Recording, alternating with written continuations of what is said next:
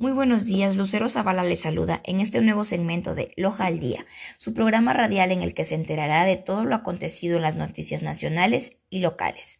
Sin más preámbulos, China busca fortalecer relaciones con Ecuador más allá de las ideologías. El pasado 29 de agosto, el presidente Guillermo Lazo mantuvo un conversatorio con el mandatario chino, en donde abordaron temas como el interés del gobierno chino en trabajar conjuntamente con Ecuador para luchar contra la pandemia que aún está causando estragos, y de esta manera fortalecer la relación financiera, comercial y de inversión entre ambos países.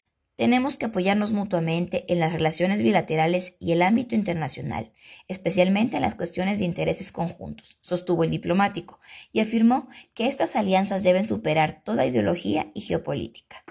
Recordemos que la clave del éxito del plan de vacunación del presidente Lazo fue a causa de la compra de las vacunas al país asiático.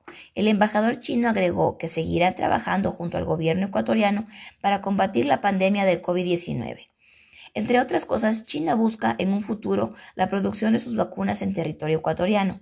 También la visión a futuro de este gigante asiático es el de impulsar el desarrollo de otros temas importantes como el petróleo, energía, infraestructura, salud, entre otros.